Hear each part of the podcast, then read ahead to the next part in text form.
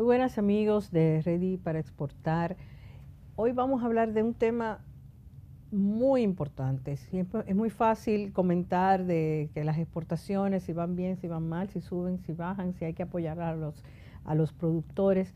Eh, y a veces no vemos todo el engranaje que hace falta para que una exportación sea exitosa y cuáles son esos retos que tienen nuestros productores, que es una infraestructura, y ahora que están de moda hablar de las alianzas público-privadas, que es una estructura que tanto eh, las empresas como eh, el sector público tienen que prestarle atención y cada vez más porque los mercados lo demandan cada vez más.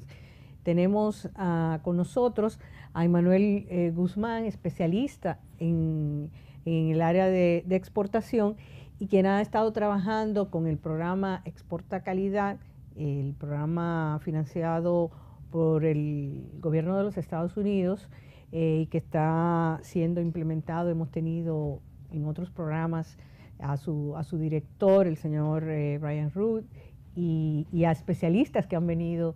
Eh, tuvimos una abogada también el año pasado. y recientemente se, se concluyó un trabajo sobre el tema de la cadena de frío en la producción. Cuéntanos primero, ¿qué es la cadena de frío? Bueno, muchas gracias, Tayana, de verdad, por recibirnos acá nuevamente en el programa.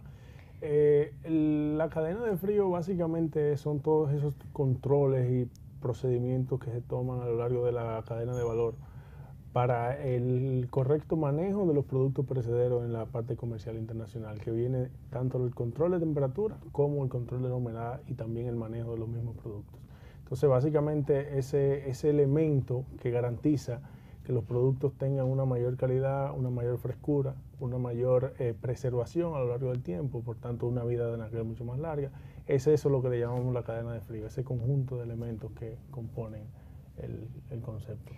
Y normalmente la gente eh, piensa, bueno, si, hablamos de la cadena de frío, cuando hablamos de pescado, por ejemplo, lo que tenemos muy claro, que obviamente cualquier problema, un pescado que esté muy, mucho al, aire libre, sin estar con, eh, refrigerado, pues se daña.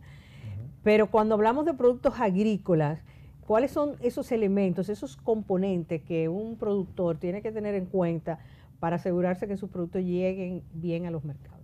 Sí, ahí, ahí hay que verlo, digamos, en orden secuencial, desde que el producto sale de una finca hasta que el producto llega a las manos del consumidor. Y es básicamente lo primero, un producto se cosecha para exportación, tiene que extraerse el calor de campo. Evidentemente, por lo general, un producto que va para exportación, un aguacate, sale de una finca a una temperatura de 35, 40 grados, y ese calor lo que hace es generar una maduración más rápida.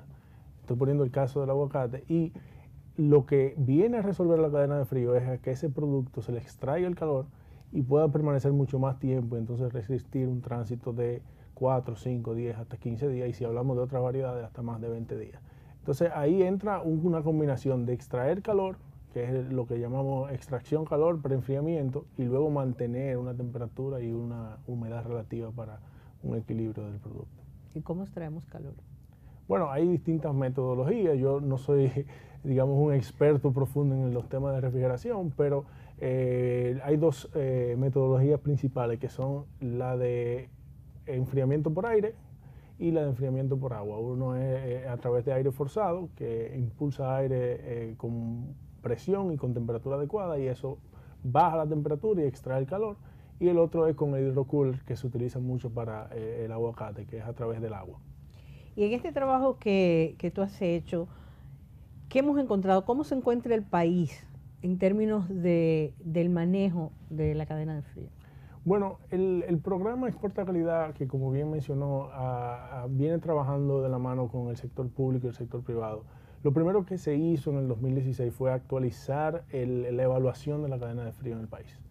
Allí se identificaron tres bloques de oportunidades de mejoras un primer bloque que venía referido con lo que era la capacitación y la formación técnica en el tema. Muchos productores y exportadores desconocían las prácticas adecuadas, los procesos adecuados, eh, la metodología, el manejo, y eso es algo que se ha ido trabajando en los últimos años.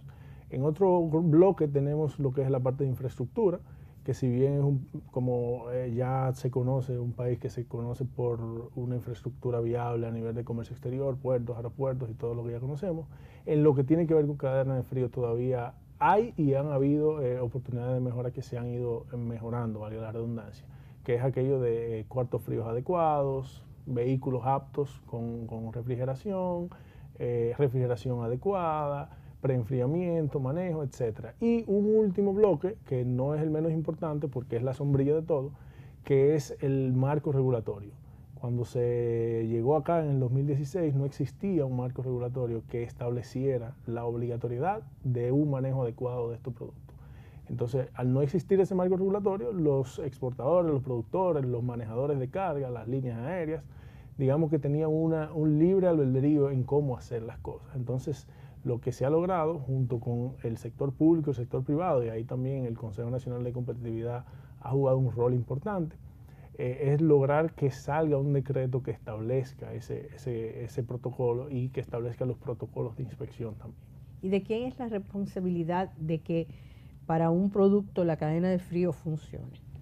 La responsabilidad de que la cadena de frío funcione es el portador, vamos a decirlo en primera instancia es el portador, porque a lo largo de la cadena de valor usted tiene quizás seis o siete actores, un productor, un acopiador, usted tiene un exportador, un transportista, un aeropuerto, una línea aérea, en fin, puede tener hasta ocho actores. Entonces, cada uno en el momento que porta la mercancía tiene esa responsabilidad. Ahora bien, en general hay un actor clave que, digamos que el mismo decreto lo establece que debe velar porque esto se cumpla, que es el Ministerio de Agricultura.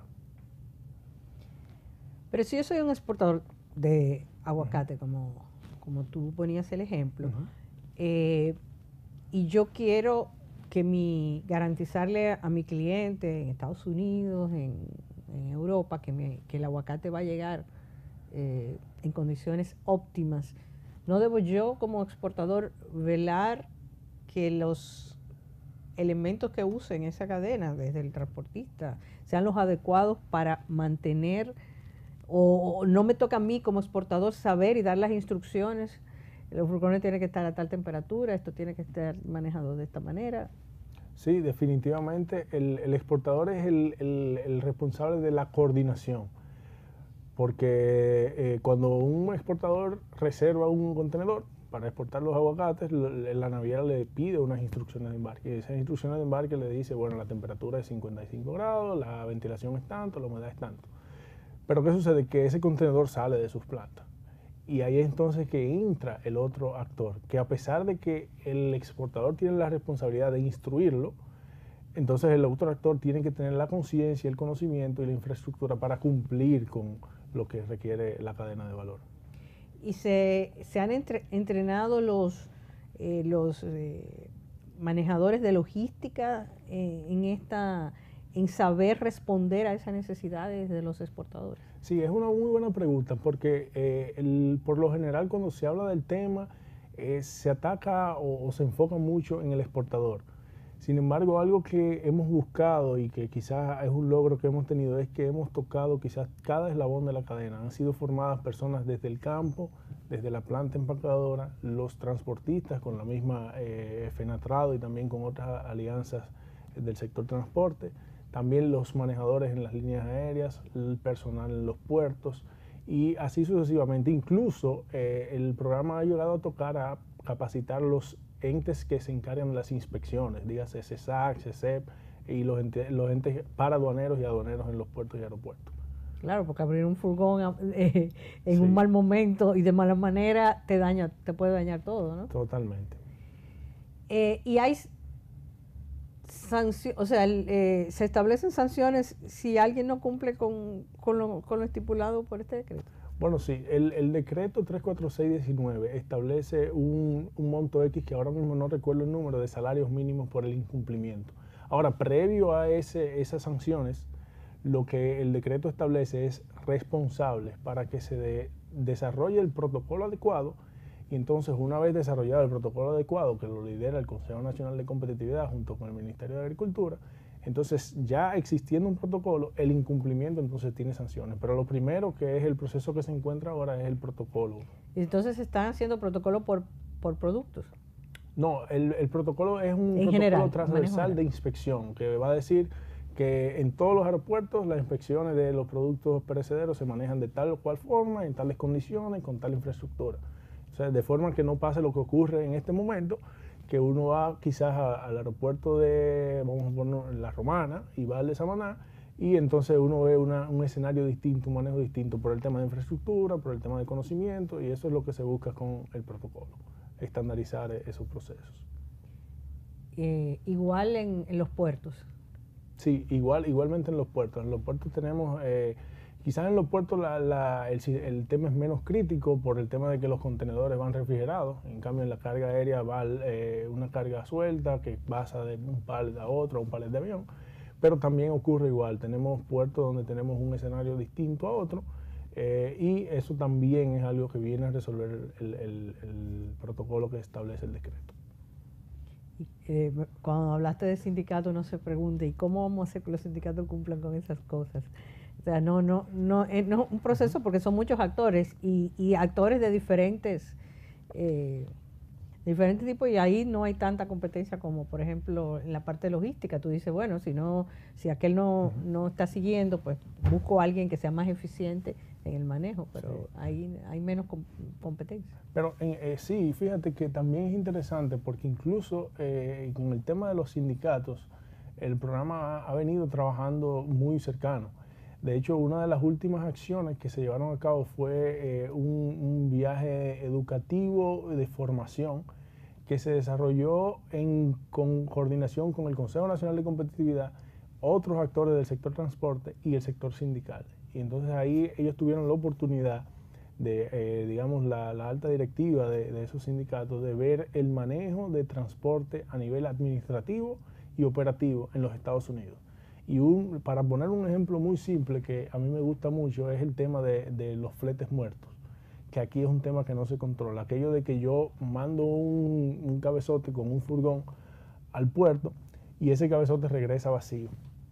Y eso es un flete que consume combustible, consume tiempo, consume tránsito, consume mantenimiento de vehículos y que se le carga al flete del que llevó el contenedor. En otros países ya está establecido, en el caso de los Estados Unidos, que hay una sistematización de que ese que va trae algo. Y eso se hace evidentemente con software, sistemas operativos. Y eso fue algo que salió de, esa iniciativa y que es algo donde se llegó a un acuerdo donde ya el, sector sindical va a comenzar a trabajar en algo similar. Y eso va a impactar muy positivamente porque un flete que te cuesta 15 mil pesos, probablemente cuando tú eliminas el flete muerto te cuesta 9 mil. Y esos 6 mil te permiten a ti hacer otra cosa, como invertirlo en la propia cadena de frío. Sí, claro. Eh, lo importante es que, que, todos los actores tomen conciencia de, de esto y de cada vez la, cuando hablamos de innovación, mucha gente, la gente siempre piensa en un mejor producto, pero a veces no es necesariamente el producto en sí, sino la forma en cómo llega al consumidor, eh, eh, la forma de preservación, si tú, tú lo puedes entregar de cierta manera eh, dos días antes, ya eso te, te, gana, aunque el otro ah, tal vez cobre, cobre, cobre menos o más de, el precio no es el factor ahí determinante. Totalmente. Y ahí en el tema de innovación, relacionado a la cadena de frío, también hay otros elementos que inciden en lo que son las prácticas que se pueden. Bueno, vamos a hablar de esos ejemplos cuando volvamos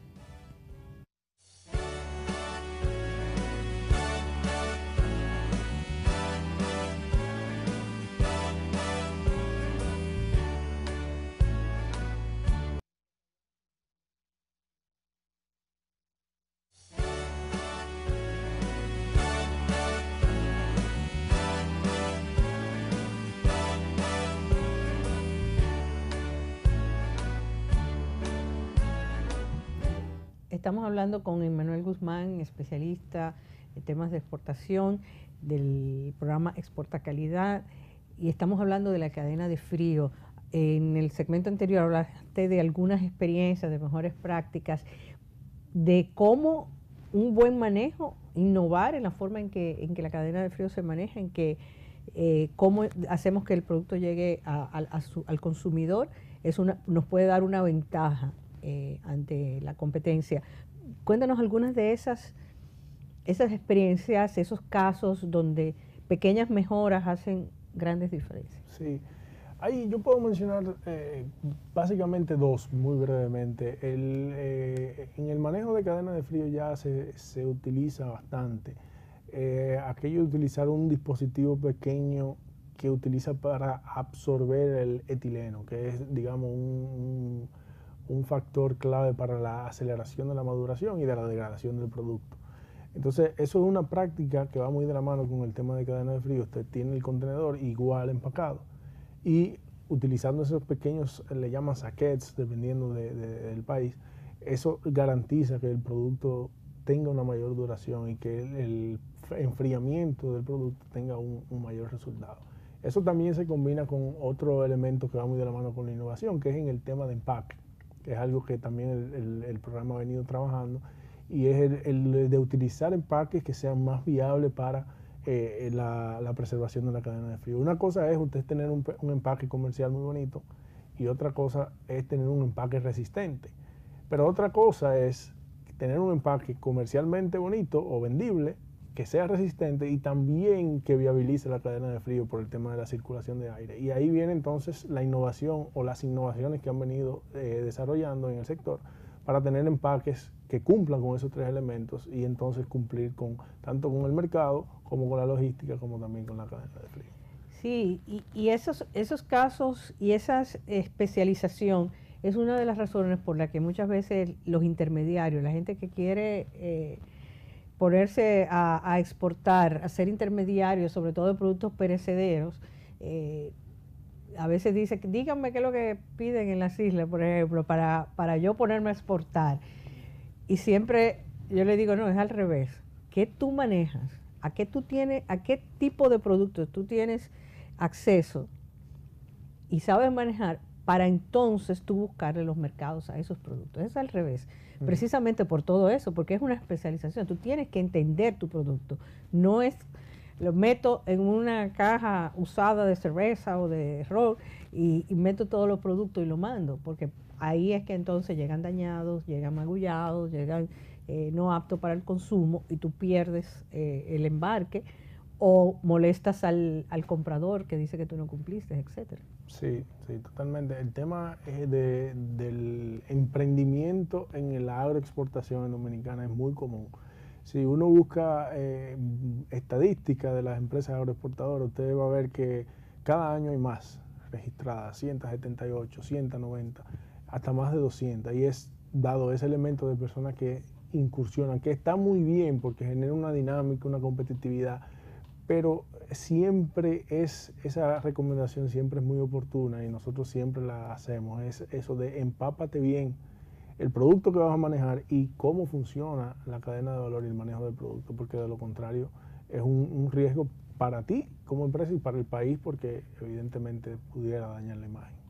Y además que los mercados son cada vez más exigentes en ese tipo de cosas. Ahora eh, en, Europa el, el importador te exige cómo quiere que llegue. O sea, si llega ya listo para, tú tienes que calcular que llegue, que, se pueda sacar del muelle para, para el supermercado inmediatamente, que, no, que no lo quieren almacenar, porque todo eso tiene un costo. Entonces, eh, si tú no lo calculas bien, si no sabes esas cosas, eh, no, no vas a poder cumplir o no vas a poder competir. Definitivamente. Ahí entra, eh, en el caso de Europa, es muy interesante porque entra mucho el, el tema de los productos por avión. Que, por ejemplo, la República Dominicana exporta mango por avión, exporta aguacate por avión, exporta piña por avión. Y todos esos productos que van por avión tienen la diferencia clave del marítimo, que es un producto que sale del aeropuerto y es muy probable que vaya a una góndola ya a, a un display donde el consumidor lo va a tomar. Por tanto, es un producto que tiene que estar en óptimas condiciones y listo para comer. Entonces tú tienes que calcular, porque si llega muy verde también es malo. También es malo. Y y es y es objeto de reclamación, porque se paga un precio superior, se paga un flete superior. Y eh, la caja indica producto por avión. Y para el mercado, producto por avión es un producto que tú lo puedes tomar y comértelo. Así es. Exacto, y ese, ese es el premium que, que, que, puedes eh, cargarle a tu producto, pero tienes que saber eh, manejar eso. ¿Y con qué sectores han trabajado ustedes todo este tema de la cadena de frío? Nosotros hemos trabajado el, tema de cadena de frío, principalmente con las cinco cadenas de valor del proyecto, que han sido vegetales orientales, de invernadero, piña, aguacate y eh, cacao. Ya en la parte de eh, producto procesado hemos trabajado un poco, pero hemos trabajado. Pero eso no ha quitado que hemos también apoyado también empresas y productores, asociaciones de otros rubros, como por ejemplo del mismo mango, que se nos han acercado y también han tenido una participación importante. No, claro, y si han incidido en la infraestructura en sí, pues obviamente eso eh, apoya a todo, a todo sector que necesite cadena de frío.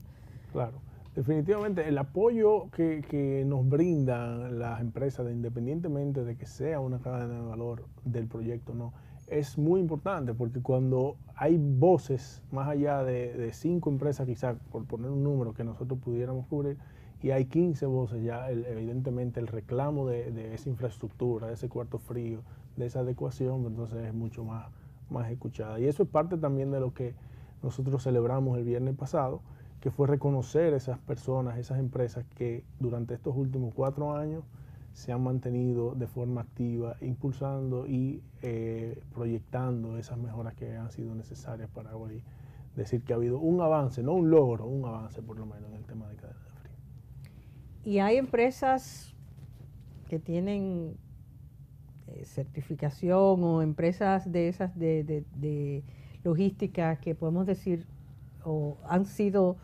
eh, certificadas, tienen el expertise eh, para, para, este manejo. Si yo soy un exportador, yo quiero saber cuáles son esas, esas empresas que ya tienen esa, esa, ese entrenamiento, esa capacidad.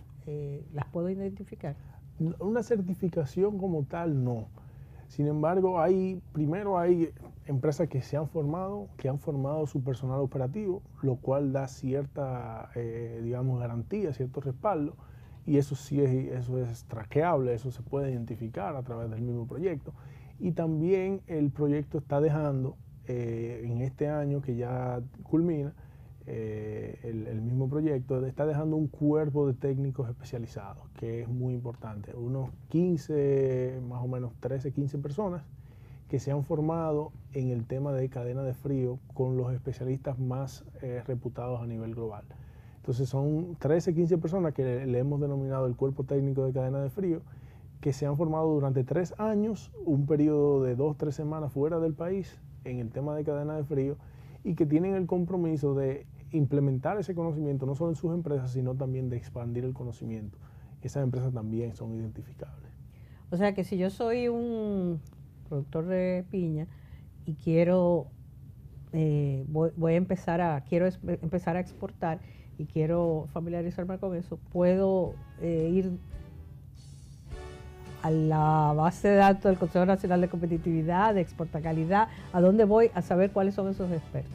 Sí, de momento, el proyecto sigue eh, eh, con puertas abiertas, o sea que el proyecto puede ser una fuente de esa información. También el viernes se entregó formalmente al Consejo Nacional de Competitividad eh, lo que fue el, reporte de la actualización del estudio, donde formalmente se le dice al, al Consejo que ellos darán continuidad y ellos han aceptado con mucha alegría y con mucha receptividad dar continuación a esto y ellos entonces tendrán esas informaciones. Bueno, pues Emanuel, muchísimas gracias eh, por estar con nosotros, por transmitir este mensaje de lo importante de dónde podemos nosotros tener eh, elementos que aumenten la competitividad de nuestros productos, no solamente en la calidad de lo que producimos, sino en cómo los llevamos al mercado y este programa ha hecho una importante contribución al país. Muchísimas gracias por tu participación y a ustedes muchísimas gracias por estar con nosotros y lo esperamos la próxima semana en Ready para Exportar y en Metrópolis.